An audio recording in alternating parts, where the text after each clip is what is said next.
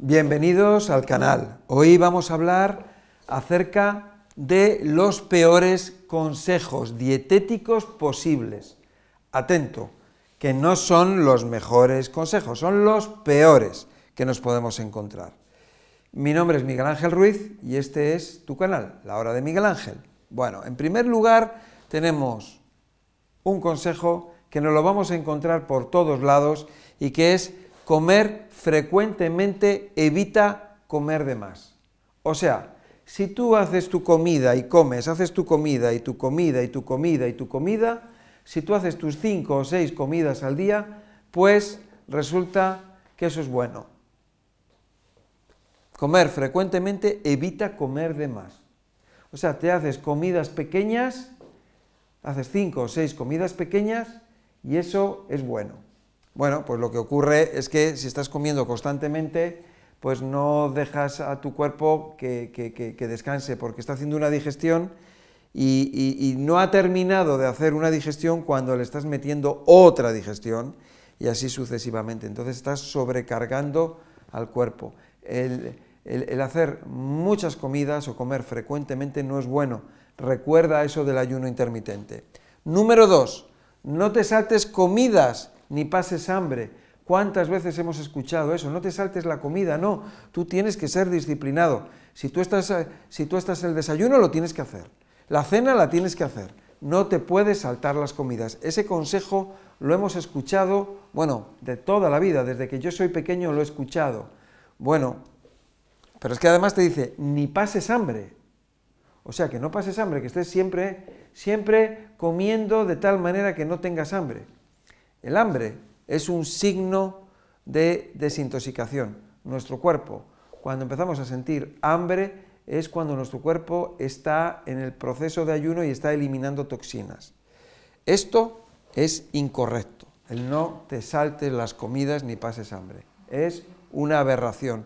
Por otro lado, el número 3 te dice, comer cada dos o tres horas mantiene el metabolismo y no almacena grasas. ¡Wow! Impresionante. Comer cada dos o tres horas. Pues bueno, pues venga, vamos a comer cada dos o tres horas, a ver qué pasa. Bueno, pues uno de los problemas que hay son las personas que están comiendo constantemente. Y eso de que no almacena grasa depende de lo que tú comas, porque si tú estás comiendo hidratos de carbono, ya ves si te van a, se van a almacenar grasas.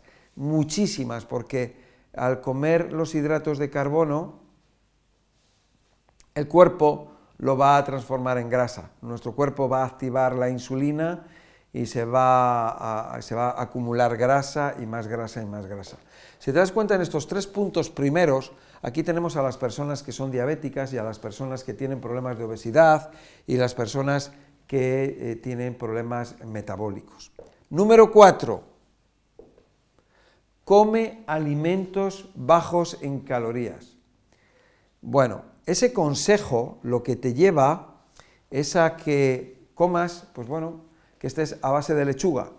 Y a base de lechuga no está mal comer lechuga y no está mal comer manzanas, pero una de las cosas que lleva a este problema eh, es que eh, hay personas eh, que deciden bajar de peso, hay personas que deciden cambiar su alimentación porque quieren mejorar su salud y entonces se van a poner a comer alimentos con bajas calorías.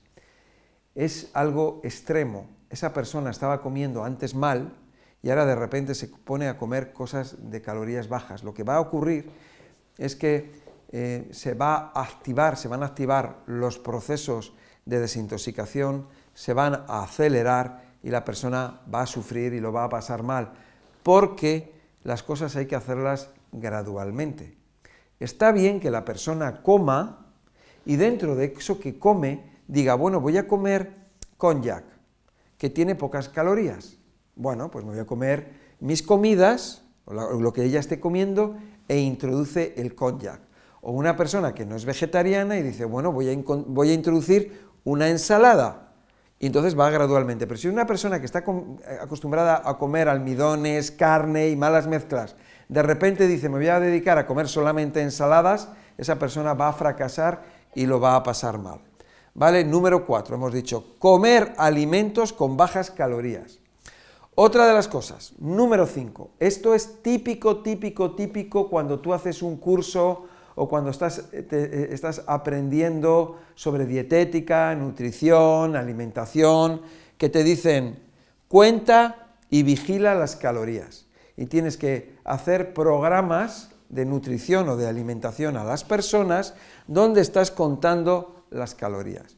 Eso es completamente incorrecto. O sea, eh, es un consejo fatal, es un consejo completamente aberrado y que no tiene ninguna razón de ser. De hecho, no hay ni que contar ni vigilar las calorías. Lo que hay que controlar son los almidones, porque los almidones que tienen unas calorías determinadas, que están aproximadamente alrededor de cuatro y medio, de 4, cuatro y media calorías, si los vamos a comparar con las grasas, las grasas tienen el doble de calorías, entonces por esa razón no tomarías grasas, porque tienen el doble de calorías. Sin embargo, las grasas es curioso, porque las grasas no se acumulan. Tú cuando tú comas aceite o cuando tú tomas alimentos que tienen grasa, como pueden ser las aceitunas, por ejemplo, o el aguacate o el coco, esa grasa no se acumula en el cuerpo. Es más, esa grasa ayuda a limpiar el hígado. Sin embargo, lo que eh, por esa regla de tres no comerías aceitunas, ni aguacate, ni coco, y, y lo sustituirías por el pan, que tiene la mitad de calorías.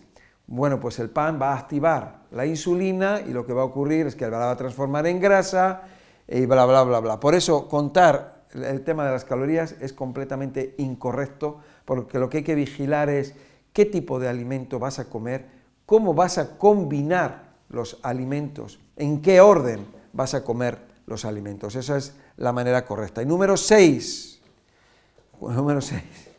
El número 6 nos encontramos que nos dicen, cuantas más veces comas o tomes azúcar, más listo o más inteligente vas a ser.